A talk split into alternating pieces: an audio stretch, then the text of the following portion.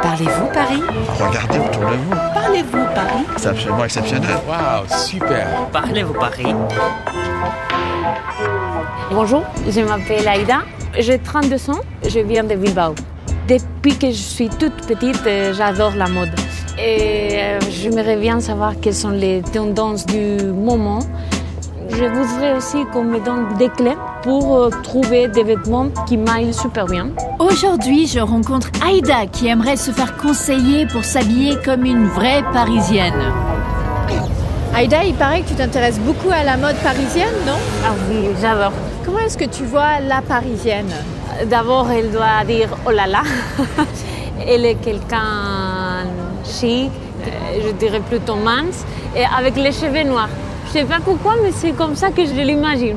La réputation des Parisiennes n'est plus à faire. On les imagine chic, élégantes et peut-être un tout petit peu hautaines. Charlotte Rosier Bonjour. Enchantée. Moi, c'est Aïda, enchantée. Voici Charlotte Rosier, styliste et experte de la mode française. On va découvrir ensemble différentes tendances euh, qu'on trouve aujourd'hui à Paris. Et le lieu des Galeries Lafayette, c'est vraiment euh, un pilier euh, de la mode et un très fort symbole à Paris euh, aujourd'hui. Charlotte est aussi coach de mode. C'est un métier assez original. Effectivement, c'est un métier en fait qui est très développé à l'étranger et particulièrement aux États-Unis. En fait, j'ai décidé moi-même, étant passionnée de mode et passionnée des gens, de recentrer tout ça sur les conseils qu'on pourrait donner aux gens pour s'approprier les tendances, pour se mettre en valeur et pour être en cohérence avec ce qu'ils sont à l'intérieur.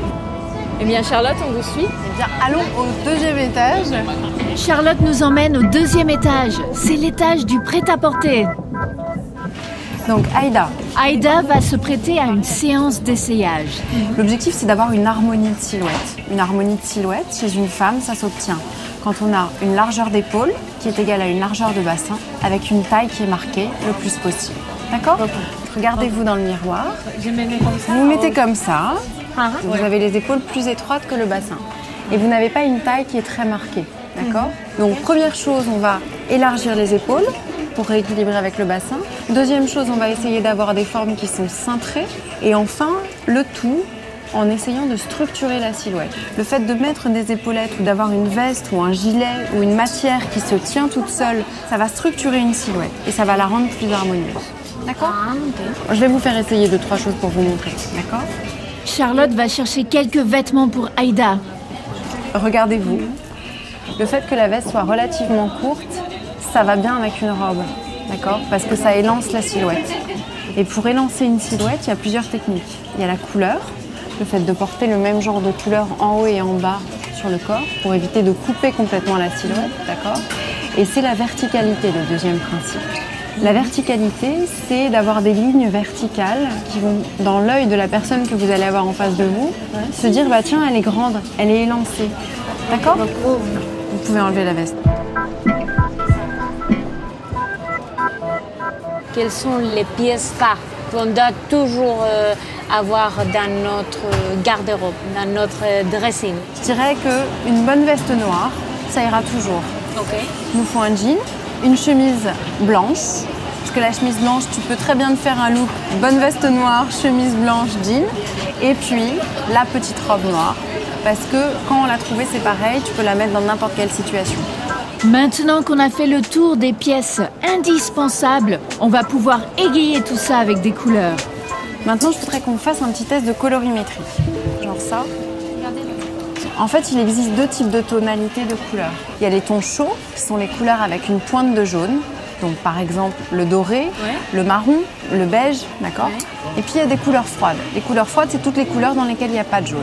Le noir, l'argenté, le blanc, le bleu ciel, le bleu marine, le rose fuchsia, la couleur de mon rouge à lèvres. On a chacun une tonalité, donc soit chaud, soit froid, qui nous met plus en valeur qu'une autre. Je voudrais lui montrer ça. Ça, c'est bien. 38. Et je voudrais, juste pour illustrer au niveau des couleurs, il me faut un truc blanc-blanc et un truc beige. Vous avez ça? Charlotte tient un haut blanc puis un haut beige près du visage d'Aïda. Alors, regardez-vous. Fermez les yeux. Ouvrez les yeux. Vous vous trouvez plus rayonnante dans lequel?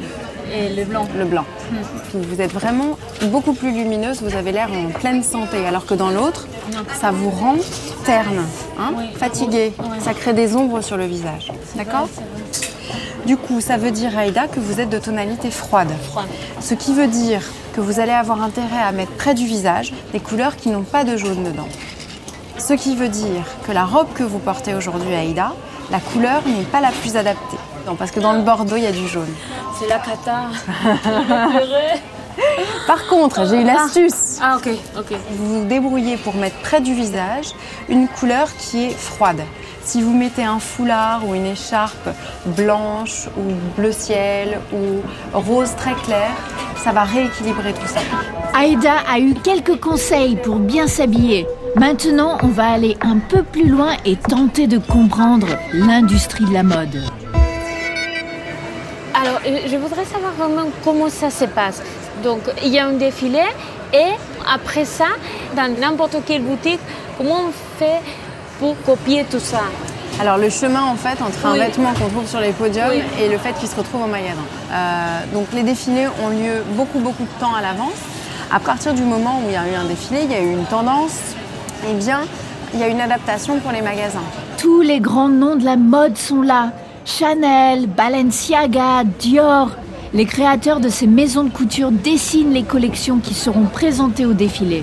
À partir du moment où il y a les défilés qui ont lieu plusieurs mois à l'avance, les créateurs des autres petites marques qui sont beaucoup plus accessibles pour tout le monde vont se dire tiens, il va y avoir une tendance pour le bleu clin, pour le Far West, et bah toutes mes collections, je vais les orienter pour ça. Maintenant, le temps de création des Zara, des H&M, des Mango sont beaucoup plus courts, donc ils travaillent en flux tendu. Les matières sont évidemment un peu moins belles, quoique, mais on arrive facilement à se faire des petits styles assez sympas, inspirés des grandes maisons de couture. Et quel est le rôle des créateurs dans les grandes maisons de couture? Il y a des grands créateurs au sein de maisons, euh, par exemple, on a Karl Lagerfeld chez Chanel, qui est très très intégré et qui a sa patte et qui a sa touche. On se poserait la question de savoir ce qui se passerait si Karl Lagerfeld partait chez Chanel. Il y aurait toujours des codes, il y aurait toujours une approche Chanel, le poids présent du noir et du blanc, etc. Mais ce serait une approche différente. La colorimétrie, les grands créateurs, le monde de la mode est bien plus complexe qu'on ne l'aurait imaginé. Heureusement que Charlotte a donné plein de pistes à Aïda pour s'y retrouver. J'ai beaucoup apprécié connaître, euh, je sais pas, un peu plus les coulisses. Merci beaucoup Merci Aïda. Charlotte. Au revoir.